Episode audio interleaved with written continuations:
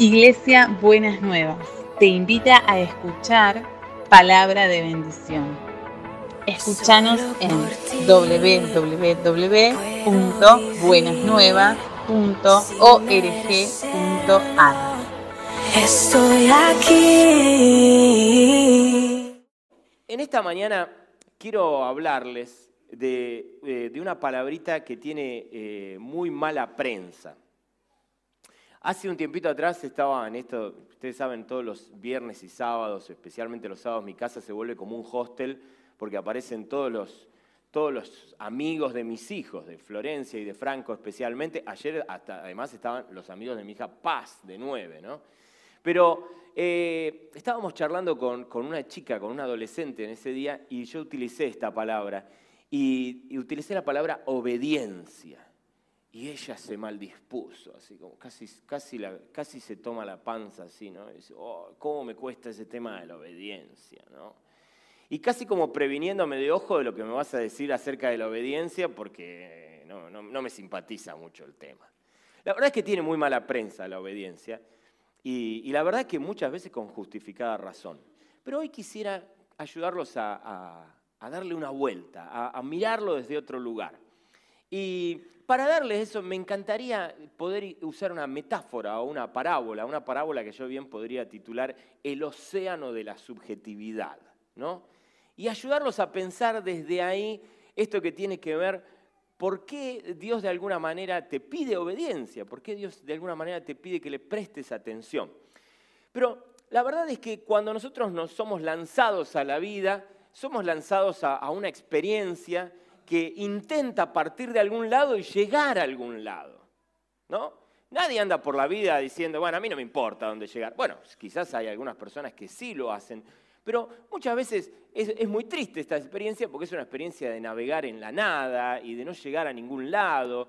Y entonces la vida se vuelve como una monotonía, como esa monotonía de estar en una embarcación en pleno océano y quedarse perdido sin tener la posibilidad de divisar tierra desde ningún lado y teniendo a tu derecha, a tu izquierda, al frente y atrás nada más que mar, nada más que agua. ¿no? Y, y la verdad es que vos y yo tenemos esa experiencia, esa experiencia de viajar en la vida. Y en ese viaje, para mí es interesante pensar cómo vos y yo nos vamos a guiar, cómo vamos a encontrar guía y orientación para llegar a algún lado, ¿no? Muchas veces hemos visto a alguna persona y hemos dicho, no se sabe ni a dónde quiere ir, no se sabe ni lo que quiere de la vida. Y muchas veces nosotros mismos, cuando nos lo han preguntado, decimos, la verdad, no sé, no sé qué quiero, no sé a dónde voy, no sé nada, ¿no?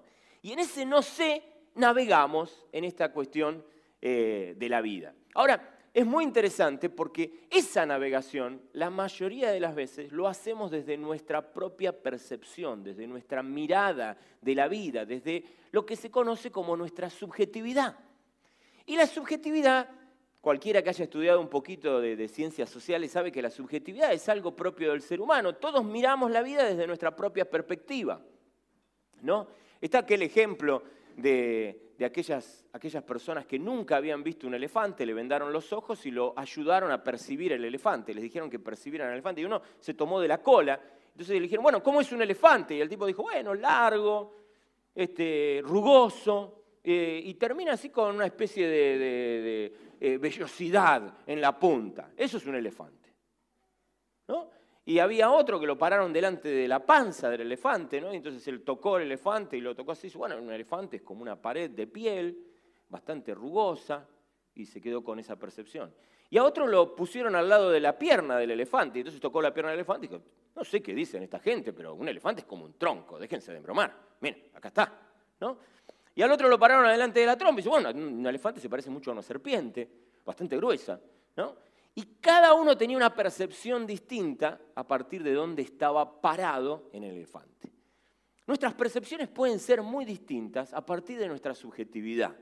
El problema está en que, obviamente, depositar nuestra confianza en nuestra subjetividad es definitivamente muy peligroso.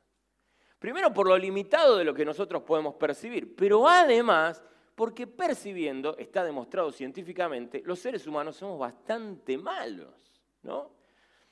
Los que me conocen saben que muchas veces si hay algo que me gusta es todo lo que tiene que ver con los terrenos montañosos, sierras, ¿no? Entonces mis vacaciones normalmente las suelo pasar muchas veces en sierras, en cerros o qué sé yo.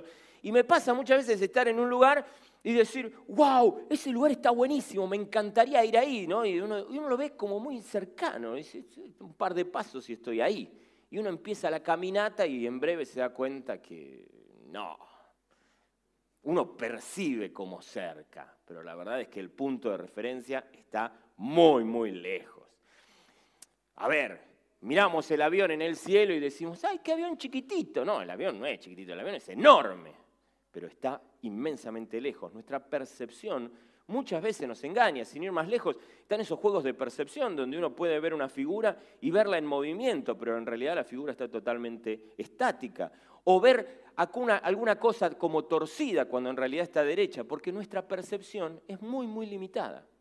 Y la verdad es que esa es una realidad. Vos percibís la vida desde un lugar que tiene una profunda limitación, porque está sesgada por donde vos estés parado en la vida, pero además porque desde donde vos estás parado muy probablemente estés percibiendo mal. Hay muchas posibilidades de que así sea. Mira, la Biblia Mirá lo que dice la Biblia acerca de esto. En Proverbios 14, 12 dice, hay caminos que al hombre le parecen rectos, pero que acaban por ser caminos de muerte. La Biblia misma te revela de que vos y yo estamos instalados en una realidad donde podemos estar caminando por caminos que nos parecen rectos. Pero esos caminos que nos parecen rectos, esos cursos en el mar del océano de, nuestra subjetividad, nos pueden parecer rectos, pero la Biblia dice, ojo, porque tu percepción te puede estar engañando. Y lo que vos percibís como recto, lo que vos percibís como bueno, lo que vos percibís como saludable, puede ser torcido y aún llevarte hasta la muerte. Mirá vos qué interesante esto. Ahora, yo quisiera ayudarte a pensar en esto, porque en el océano de la subjetividad, vos y yo navegamos, pero no navegamos solos. Navegamos rodeados de un montón de otros seres humanos que a su vez navegan desde su propia subjetividad. Es decir, cada uno está lanzado al océano y ahí anda por la vida tratando de ver hacia dónde ir desde su propia subjetividad. Y cada tanto te cruzás con un buen paisano que te va a dar su percepción de, subjetiva de la realidad y te va a decir a dónde ir y dónde moverse y, lo que está bien y lo que está mal y el lugar al que tenés que llegar y el lugar al que no tenés que llegar. Y se dan conversaciones, ¿no? Como si fueran de barco a barco, de gente diciendo, mirá, me parece que lo mejor para navegar es esto. Me parece que el mejor destino que podés tomar es hacia la derecha. Me parece que el mejor destino que podés tomar es hacia aquel lado, es hacia aquel lugar. Y ahí se dan como discusiones y conversaciones y se dan un montón de cuestiones. Y esto es muy interesante porque en ese océano de subjetividades, tu propia subjetividad, tu propia manera de percibir la vida es influenciada por la manera que otro percibe la vida. Y este no es un tema menor, porque imagínate, vos salís a la vida tratando de llegar a algún lugar y te vas a encontrar con cientos de opiniones que te dicen hacia dónde ir y cómo ir para llegar a tal o cual o determinado lugar. Esta es la vida. Así andamos, ¿no? Vos estabas yendo para allá y de repente te encontraste con una placa en Instagram que decía no sé qué principio y te lo clavaste para con vos y así vivís con ese principio de la plaquita de Instagram, ¿no? Y así andamos. Y para mí es importante que vos y yo veamos algunas cuestiones que tienen que ver con esto. Déjame, déjame mostrarte algunas cosas que, que, me parecen interesantes ver en esta manera de navegar. La primera es la gente que navega a partir de lo que se le ocurre, ¿no? De lo que siente, de lo que piensa, de lo que le parece, y así navega, ¿no? Ayer estábamos precisamente, por una razón del destino, qué sé yo, estábamos hablando con, los adolescentes en, la actividad de ayer y alguien, uno de los chicos tira una idea, ¿no? Y yo le digo, ¿de dónde sacaste esa idea? Traté de disimular que me parecía descabellada, creo que fracasé con todo éxito, pero traté de disimularlo, pero ¿de dónde sacaste esa idea? Y él dice, no sé, se me ocurrió. ¿No? Y yo por adentro pensé, uy, tenés mucho cuidado con las cosas que se te ocurren, ¿no es cierto? Pero lo, charlamos, lo, lo hablamos. Pero la verdad es que así muchos de nosotros andamos por la vida. ¿Por qué decidiste ir para ese lugar? ¿Por qué decidiste encontrarte con tal persona? ¿Por qué decidiste tomar ese camino? ¿Por qué decidiste lo que decidiste? Ah, no sé. Se me ocurrió. ¿No? Y desde nuestra propia subjetividad, es lo que sentí. Es lo que me pareció. Es lo que pensé. Fluyó. Pegó a hacer tal cosa, dicen los muchachos, ¿no? Me pegó a hacer tal cosa fluyó, pintó. Ahí está, se me había, se me había pasado. Gracias que tengo los apuntadores este, generacionales acá cerquita. Pintó. Eh, pintó y entonces enfocamos la proa del barco para aquel lado y ahí va. ¿Por qué? Porque pintó, porque fluyó, porque se me ocurrió. ¿no? Y la verdad es que muchas veces dirigimos nuestras vidas desde ese concepto, desde ese principio. Bueno, la Biblia va, va a decirnos claramente no seas sabio en tu propia opinión. Teme al Señor y apártate del mal. Él será medicina de tu cuerpo, infundirá alivio a tus huesos. ¿no? El Señor Jesús y la, la Biblia, Dios mismo, habla a tu vida y te dice, ojo, con dirigir tu vida a impulso de lo que se te ocurra, de lo que sientas, de lo que te parezca, de lo que pienses, de lo que pinta. ¿no? Ojo, porque puede ser un camino errado, porque desde tu propia subjetividad puedes estar viendo un camino recto donde definitivamente puede haber un destino de muerte. Atención, prestale atención a esto. Ahora, la otra posibilidad de este camino es que al cruzarnos con otros navegantes, en vez de ser guiados por lo que pensamos, por lo que se nos ocurre, por lo que sentimos, por lo que fluye y lo que se nos pinta, empezamos a ser influenciados por otros. Y entonces ya no somos guiados por lo que pensamos, sentimos o, nos parece, sino que empezamos a ser guiados por lo que piensan, sienten, perciben y hasta a veces deciden por nosotros otras personas. Muchas veces quedamos atrapados en la influencia de otros que nos dicen por dónde navegar, por dónde andar, por dónde ir. Y esto a veces puede ser terrible, desde los mandatos familiares. A mi papá siempre me enseñó que era así. A mi mamá me dijo esto de los hombres. A mi papá me enseñó esto o aquello. A mi papá me dijo que tengo siempre que ser así. Entonces uno está como reventando en la mesa, pero mamá le dijo, no podés dejar nada en el plato y uno revienta, ya le sale comida por los oídos, ¿no? Pero no puede dejar nada en el plato, no se le vaya a ocurrir.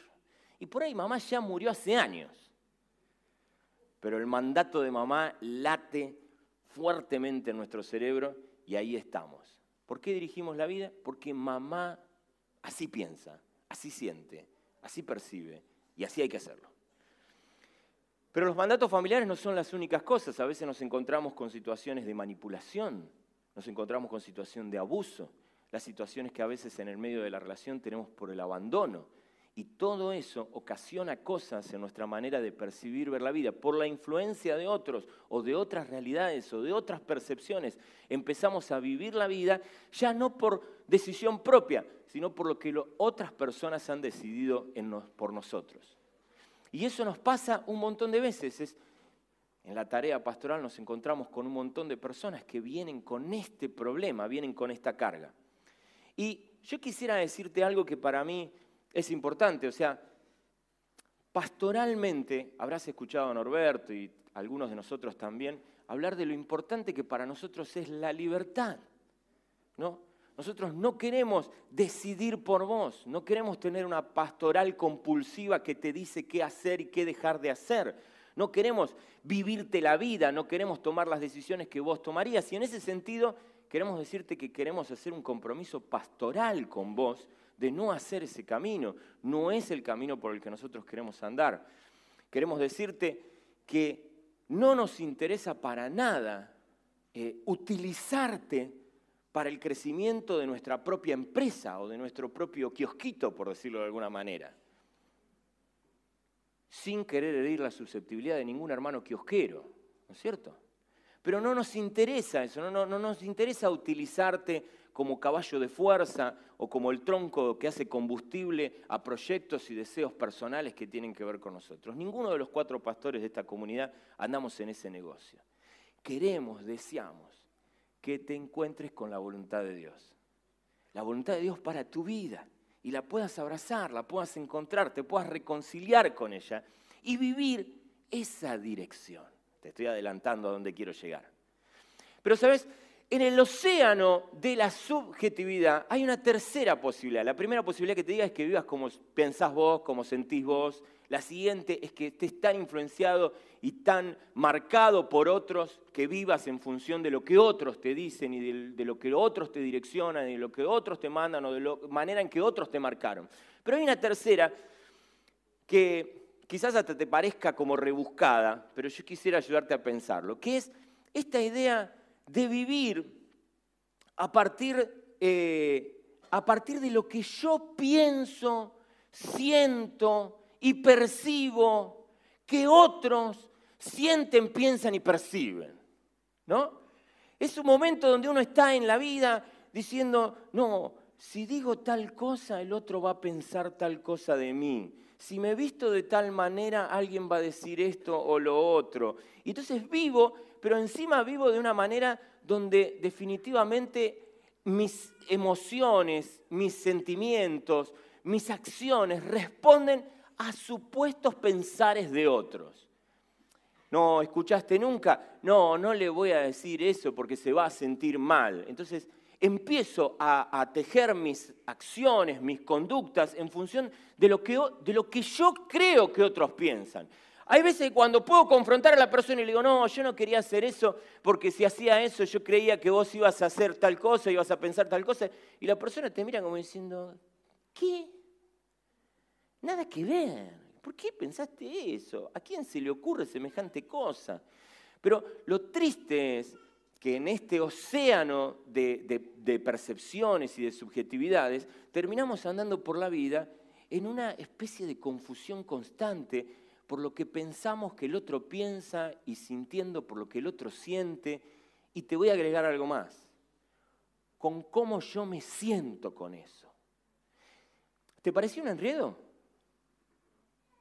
Sí. ¿Sabes por qué te pareció un enredo? Porque lo es.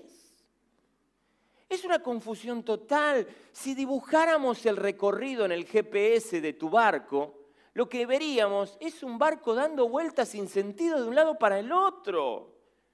Y, mezclándose y, haciendo nudos en su navegación, sin un lugar preciso al cual ir.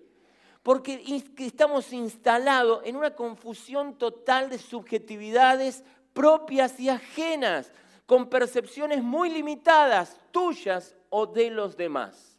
Un enriedo, una madeja terrible que nos hace perder tiempo, energías, vitalidad, días de nuestra vida y nos damos cuenta que damos vuelta y vuelta y vuelta en el mismo lugar. Y cada vez que nos paramos en el mástil mayor de nuestro barco para mirar dónde hay tierra, no se ve por ningún lado. Y la sensación de estar perdidos resulta totalmente agobiante. Ahora bien, quiero mostrarte el ejemplo de lo que te dije. Quiero mostrarte un ejemplo. En Génesis 12 y en Génesis 20 hay dos historias calcadas en la vida de Abraham. Yo voy a leerte la de Génesis 20 o algunas partes de la historia de Génesis 20, pero déjame introducírtela para no leerte todo el pasaje. Abraham anda de peregrino por la tierra y primero entra en Egipto, esa es la historia de Génesis 12, y luego después entra en otra tierra y se encuentra con otro rey. Y en Génesis 20 va a ser lo mismo que hizo en Génesis 12. La esposa de Abraham, Sara, se ve que era linda y era atractiva. Es más, se ve que se había vuelto vieja y seguía siendo atractiva. ¿Está bien? Entonces Abraham dice, si yo le digo a la gente que esta es mi esposa y entro acá, me van a querer matar.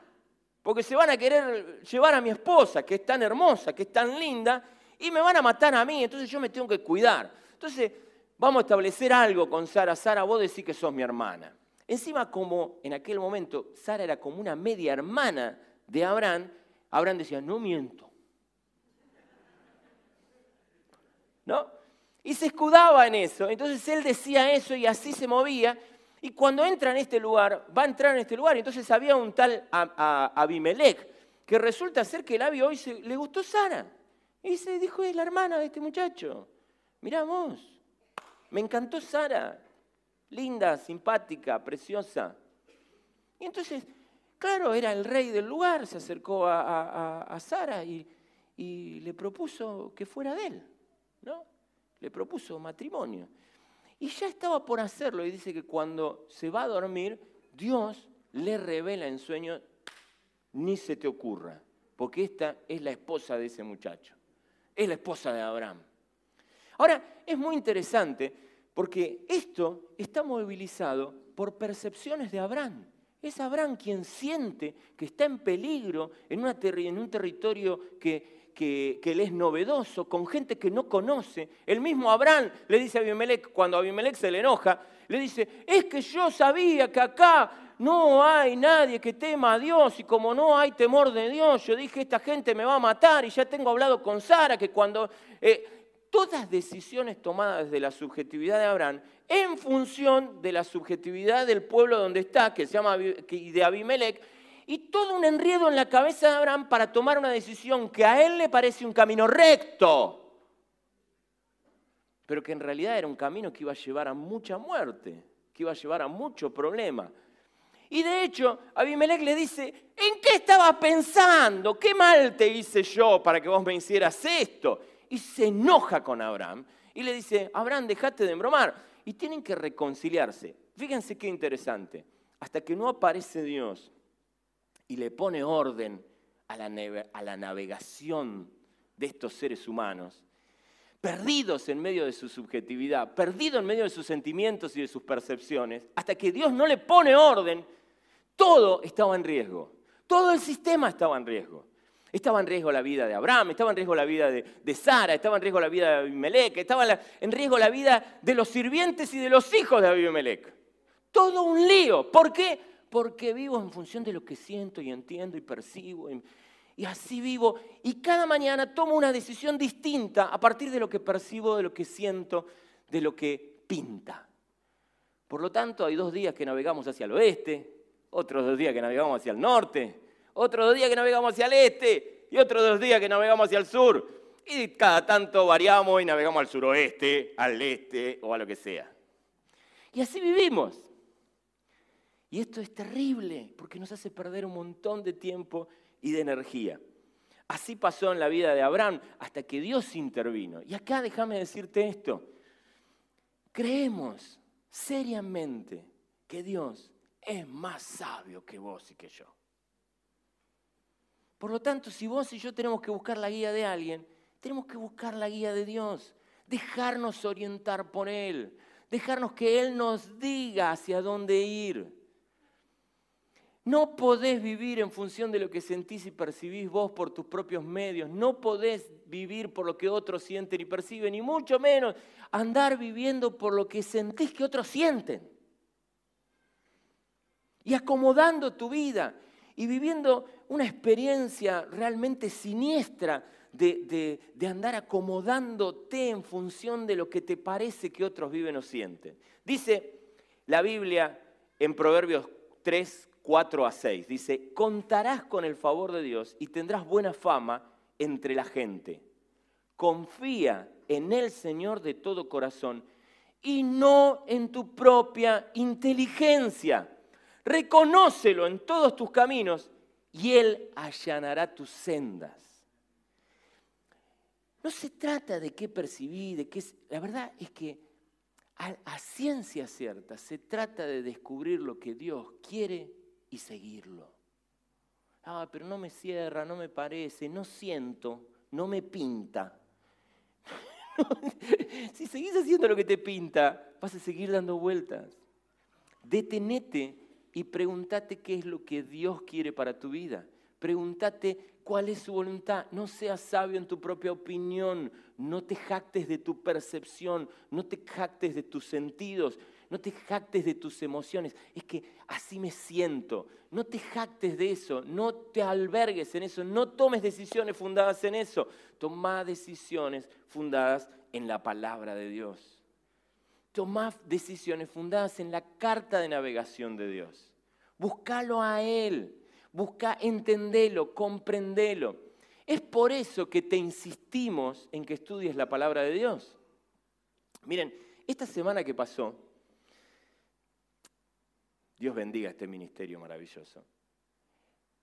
Me escribe por WhatsApp una persona desde Egipto para que entre en contacto con una persona en Londres,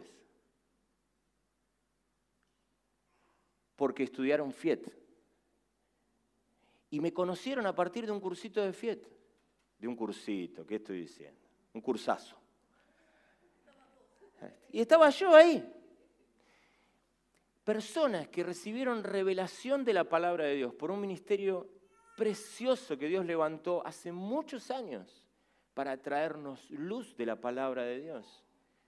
Personas que comprendieron, como muchos de los que están aquí, comprendieron algo de parte de la palabra de Dios que les hizo decir, ya no podemos vivir como nos pinta, ya no podemos vivir como le pinta a este. Ya no podemos vivir como sentimos que siente y cómo nos sentimos con lo que Él siente. No podemos vivir así. Tenemos que vivir fundados en la palabra de Dios. Tenemos que vivir fundados en lo que la palabra de Dios dice. No tenemos que ser responsables en abrazar los conceptos que provienen de Dios y ponerlos en práctica. Basta de la habilidad para lo que pensás, sentís y te fluye. Basta. Búscalo a Dios. Cree en lo que Él te dice y déjate guiar por Él. Déjate guiar por Él. Las personas que se abrazan a la palabra de Dios, Dios les allana el camino. Las personas que se dejan guiar por Dios, reciben instrucción y claridad en su mente y en su corazón. Saben a dónde navegar. Saben que quizás no ven tierra todavía, pero que si van en esa dirección que Dios le marcó, la van a ver pueden confiar, porque la palabra de Dios es confiable, vos podés confiar en lo que Dios te está diciendo. No vivas más en función de lo que te parece, créele a la palabra de Dios, aun cuando a veces la palabra de Dios te parece que dice cosas que son realmente raras. El amor no deja de ser. ¿Qué no va a dejar de ser el amor? Bueno, tachemos ese versículo bíblico. Perdónense unos a otros. hay cosas que no se pueden perdonar. Tachemos ese versículo también. Amen a sus enemigos. ¿Qué vas a amar a tu enemigo? Tachemos ese versículo también. Sopórtense unos para otros. Bueno, todo tiene un límite. Tachemos también ese versículo. Y entonces nos queda una carta de navegación toda tachada y cuando querés saber a dónde ir, lo único que te queda es confiar en tu percepción o en la percepción de este cretino. Qué panorama desolador. Perdóname que te lo diga así. Perdón si te parezco dramático. Pero qué terrible. Qué terrible lanzarte al océano de la vida sin carta de navegación. Olvidándote de lo que Dios quiere indicarte y mostrarte para que encuentres sentido en la vida. Qué terrible. Yo quisiera invitarte a que abraces eso. Ahora, mira, eh, yo entiendo que nos pasa algo cuando nos encontramos con la palabra de Dios. Una posibilidad es que no entendamos. A mí me ha pasado muchas veces no entender ciertas cosas de la palabra de Dios. Y por eso te insisto, estudiala, conocela cada vez más. Es por ahí que vas a la palabra de Dios y todo se te hace como un matete, todo se te, se te nubla. ¿Te acordás la, la historia del eunuco que se encuentra con Felipe en el medio del desierto en su carro y Felipe lo para y el eunuco le dice, ¿qué está haciendo? Estoy leyendo el libro de Isaías, pero no entiendo nada. Y Felipe dice, ¿me deja que me suba al carro con vos y te explico? Y Felipe se sube y dice, mira, te voy explicando. Y el, el etíope dice, porque era eunuco y era etíope, ¿no? El etíope dice, le llega el momento de descubrir la verdad del bautismo y dice, yo me quiero bautizar ya. Recibe luz. porque por primera vez se encuentra con una carta de navegación. Y es lo muy probable que el Evangelio haya entrado a África por este hombre etíope y eunuco. ¿no? El Evangelio llegó a África por un hombre que solamente podía tener hijos espirituales, porque biológicos no iba a poder tener. ¿no? Y así, con luz, él empieza a tomar noción de navegación de una manera mucho más clara. Esa es la propuesta de Dios. Ahora, fíjate, fíjate lo que va a decir el Salmo 119, 142. Ese salmo tan largo dice algo que para mí es maravilloso. Tu justicia es eterna y tus enseñanzas son totalmente ciertas. Esa es la confianza. Porque si no tenés esa confianza, te vas a encontrar con serios problemas. Porque, por ejemplo, te encontrás con la carta de navegación y la carta de navegación dice, perdónense unos a otros. Bueno, yo no puedo perdonar. Entonces, ¿qué haces con la carta de navegación? La dejas a un costado. Subís a la superficie ahí y te agarras del timón y ¿por qué te dirigís? Por lo que pinta. Otra vez. Si no entendés algo, si no te parece, yo te quiero invitar a que puedas entender y en el entendimiento puedas no solamente entender, sino también creer y confiar en esa palabra. El problema que tenemos muchas veces con la palabra es que no la entendemos. Y la siguiente cosa es que no la creemos, que no terminamos de creer que lo que la palabra dice es lo que definitivamente te da guía y te da dirección. Es importantísimo que vos lo puedas entender. Pero va a decir el autor del Salmo 119, tu justicia es eterna y tus enseñanzas son totalmente ciertas. Déjame decirte esto para que te lo repitas interiormente. Cuando Dios te habla a tu vida, tomalo como cierto, tomalo como justo, tomalo como lo mejor para vos. Te animo, no lo dudes. Fíjate lo que va a decir a consecuencia. Salmo 100, eh, versículo 143. Cuando la presión, me encanta como lo dice esta traducción, cuando la presión y el estrés se me vienen encima, yo encuentro alegría en tus mandatos. Fíjate qué interesante. Cuando navegamos por la vida en función de nuestra propia subjetividad, tarde o temprano lo único que vas a hacer es comprarte el estrés de sentirte perdido. Vas a vivir bajo la presión de las tormentas, vas a vivir bajo el sol que te calcina, sin saber ir a ningún lado. Es terriblemente estresante eso. Dios te dice, ¿querés liberarte de la presión y el estrés que te da la propia navegación? Toma mis cartas de navegación y déjate guiar, déjate orientar por mi palabra. Basta de andar por la vida en función de lo que siento, siente o sentirán. Basta. Déjate guiar por mi palabra. Y qué interesante esto, aún en la presión y en el estrés, cuando el barco va bien orientado, cuando sabemos que estamos tomando una ruta, cuando sabemos de dónde venimos y sabemos a dónde vamos, la alegría viene a nosotros. Atravesaremos problemas, dificultades, eso nunca va a dejar de pasar. Pero sabemos a dónde vamos. Sabemos cuál es nuestro destino. Tenemos confianza en una dirección. Sabemos que vamos hacia algún lugar. Y eso obviamente renueva nuestra esperanza. Y el renovarse nuestra esperanza, eso nos trae alegría. Eso nos trae una profunda alegría. Por lo tanto, la palabra de Dios enseña algo en la carta que el apóstol Pablo le escribe a los romanos, en el capítulo 12, enseña algo que para mí es importantísimo que vos y yo lo tengamos en cuenta. Dice el versículo 1 y el 2, dicen, por lo tanto, hermanos, tomando en cuenta la misericordia de Dios, les ruego que cada uno de ustedes en adoración espiritual ofrezca su cuerpo como sacrificio vivo, santo y agradable a Dios. No se amolden al mundo actual sino sean transformados mediante la renovación de su mente. Así podrán comprobar cuál es la buena voluntad de Dios, agradable y perfecta. No hay manera que vos compruebes la buena voluntad de Dios si lo que te guía en la vida es lo que te pinta. Y mucho menos si lo que le pinta a otro. Y mucho menos si es lo que a vos te parece que le pinta a otro vas a vivir en la más profunda confusión.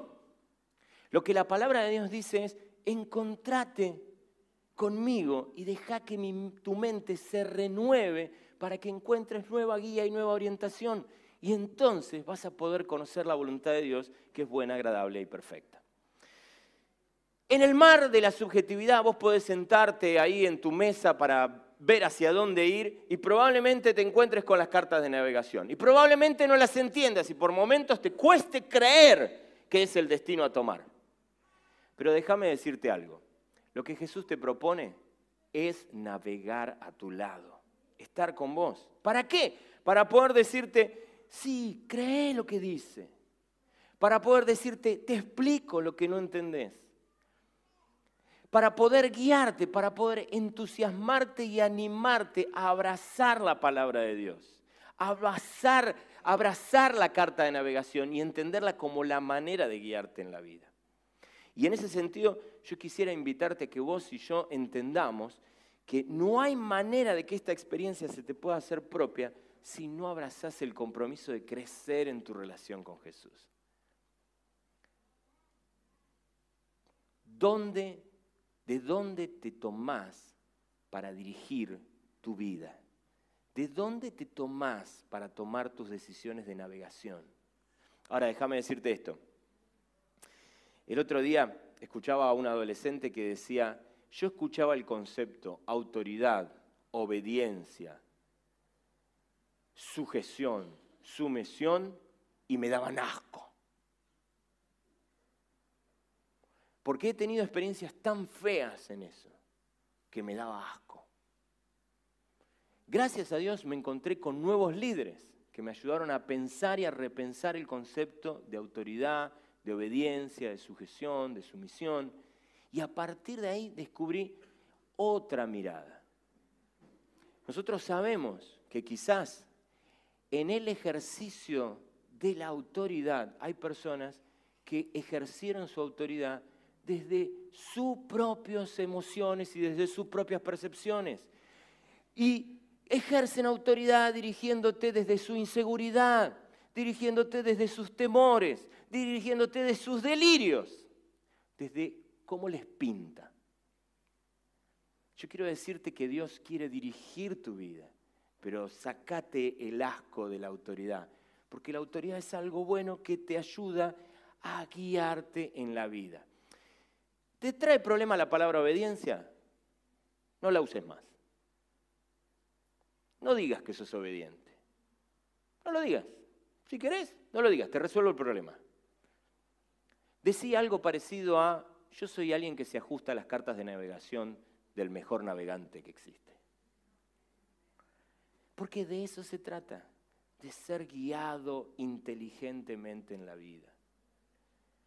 Yo quisiera invitarte a que seriamente te detengas para tomar una decisión, que es dejar de navegar en la, en la, en la imprevisibilidad de lo que te pinta, de lo que sentís, de lo que te parece, de lo que pensás, de lo que otros sienten y piensan, de lo que vos sentís que otros sienten y, y piensan. Y te abraces a la palabra de Dios. Por eso te animamos a la, obediencia. Por eso te animamos a que escuches la palabra de Dios y te dejes guiar por Él. Por eso te invitamos a que realmente tomes esa decisión en libertad, pero tomes la decisión de guiarte por Dios y por su Espíritu. Norberto el domingo pasado nos hablaba de esta decisión de Dios, ¿no? De que, de que vos puedas vivir saliendo del rechazo para encontrarte con la vida y la vida en abundancia. ¿no? Bueno, la verdad es que la mejor manera de eso es mirar al maestro y decirle, maestro, decime por dónde, decime cómo, decime cuándo, decime qué querés de mí, déjame, abrazame y guíame a tu voluntad. ¿no? Y la verdad es que queremos invitarte a que eso se vuelva una realidad en tu experiencia de vida. Que entiendas lo lindo de poder encontrarte con eso y salgas de esta estructura, una estructura que realmente por momentos me parece hasta siniestra, donde cada decisión que tomamos está ligada a lo que sentimos, a lo que otros sienten o a lo que nos parece que otros sienten. Déjate guiar por Dios. Dejate guiar por su palabra. Conocela cada vez más. Descubrila cada vez más. Y vivila en relación con Jesús para que Él te guíe a creerla, a entenderla y a creerla. ¿Sí? ¿Oramos en esta mañana? Señor Jesús, hoy venimos a tu presencia para encontrarnos con vos y para pedirte que tu voz nos sea clara y audible, que tu guía y tu dirección nos resulte propias. Señor, muchas veces hemos tomado decisiones que tienen que ver con lo que sentimos, con lo que pensamos, con nuestra opinión, con lo que nos parece, con nuestra propia sabiduría, con lo que opinamos sobre la vida, sobre lo que nos rodea, por cómo nos sentimos o por cómo nos dejamos de sentir. Señor, en esta mañana yo te pido que nos vuelvas a un compromiso serio con tu palabra. Que nos vuelvas a, encontrar, Señor, con, con la guía de las escrituras y con lo que tu Espíritu habla a nosotros. Señor, te pido, te pedimos que vos nos abraces para encontrarnos en esa experiencia. Señor, basta de andar sin rumbo, Señor. Basta de recorrer extensiones sin saber a dónde ir. Basta, Señor, de que nuestras conductas y nuestras experiencias estén sujetas y atadas a los vaivenes de nuestras emociones o de nuestras opiniones. Señor, ayúdanos a encontrarnos con tu palabra. Ayúdanos a encontrarnos con vos y a entenderte cada vez mejor para saber a dónde ir. Señor, que tu palabra se nos revele día a día y podamos vivir en ese sentido. Amado Dios, cantamos de nuestra perdida. Cantamos, Señor, de que muchas veces anduvimos sin saber a dónde ir. Señor, que ese, que ese sea, Señor, un camino histórico, un camino del pasado, no el camino de nuestro presente. Porque sabemos, Señor, que cuando encontramos la orientación que nos da tu luz, no solamente nos encontramos, Señor, con guía y con, destino, también nos encontramos con todo lo maravilloso de andar de tu mano, con la experiencia maravillosa de que vos nos acompañes y nos guíes, y con la experiencia maravillosa de transmitirle a otros, a otros que también navegan en el mar de sus propias subjetividades, perdidos en sus propias opiniones y pensares y sentimientos, para poder mostrarles tu amor. Y por eso, Señor, cantamos en este día. Cantamos como si fuera una oración, porque queremos hacer nuestro el testimonio de que anduvimos perdidos en este océano de subjetividades y pareceres propios, pero te encontramos, encontramos tu luz y entonces, Señor, encontramos tu guía y tu orientación para vivir y vivir en abundancia. Bendito Dios, que esa sea nuestra experiencia. En el nombre de Jesús. Amén.